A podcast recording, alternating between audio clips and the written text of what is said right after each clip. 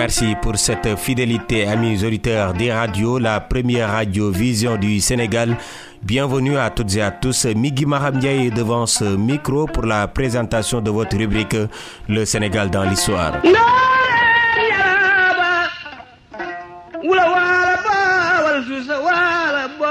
Les femmes à l'honneur, nous poursuivons cette série entamée depuis le début du mois de mars et dans ce troisième numéro de la semaine, notre héroïne fait partie des femmes qui se sont le plus distinguées dans le milieu des lettres et de la communication.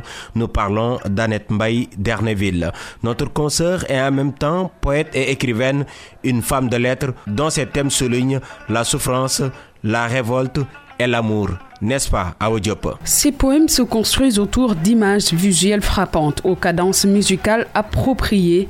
Sa poésie ne cesse d'explorer son amour pour l'humanité, les déboires des entreprises humaines et le pouvoir des femmes africaines. Ses vers parlent de trahison, de nostalgie, d'humanité, de solitude et de regret, ainsi que de certains aspects de la négritude. Annette Baïderneville, née en 1926 au Sénégal, a fait l'école primaire et secondaire chez les religieuses de Saint-Joseph de Cluny à Saint-Louis. De 1942 à 1945, elle a fréquenté l'école normale de Rufusque où elle a été influencée par les idées d'avant-garde de Madame Le Goff, la directrice de l'établissement.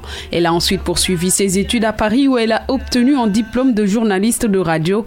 En 1957, elle rentre au Sénégal et lance avec des amis un nouveau journal intitulé Femme de Soleil. Ce n'est toutefois qu'en 1963 que cette revue rebaptisé Awa a pris son envol.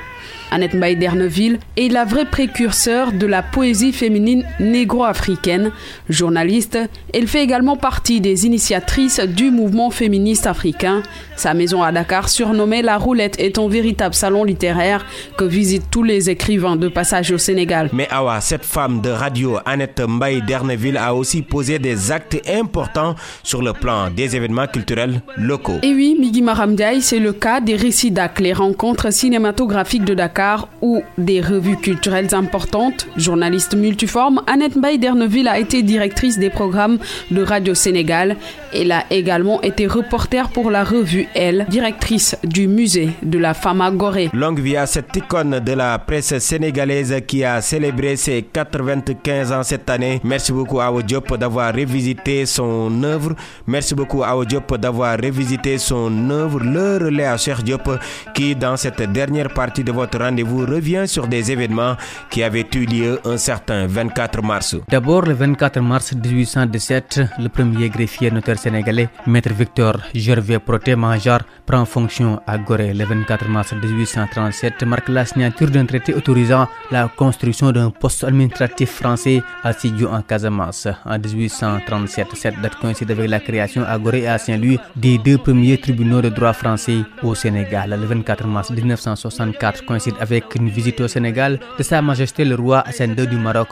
Le 27 mars, il assistera à l'inauguration de la grande mosquée de Dakar. Le 24 mars 1990, à Tunis, l'équipe nationale de basket féminine est championne d'Afrique à l'issue de la finale qui l'opposait à l'équipe du Zaïre. En 1992, cette date coïncide avec un citerne d'ammoniac qui explose à l'usine de la Sonacos de Bel à Dakar. Premier bilan fait état de 41 morts et 403 blessés. Le 24 mars 2001, le gouvernement Sénégal et les rebelles du mouvement des forces démocratiques de la Casamance NFDC se rencontrent pour finaliser l'accord de paix signé le 16 mars de la même année, le 24 mars 2005, marque le décès à Dakar de Adja Aramdien, présidente de l'Union régionale des femmes socialistes de Dakar depuis 1973. Et enfin, le 24 mars 2014, coïncide avec le démarrage à Diogo, dans le département de Chihuahua, de la production industrielle de zircon et d'ilménite. Ce site est la troisième plus grande mine d'exploitation de zircon au monde. C'est ce regard dans le rétroviseur qui met un terme à ce rendez-vous.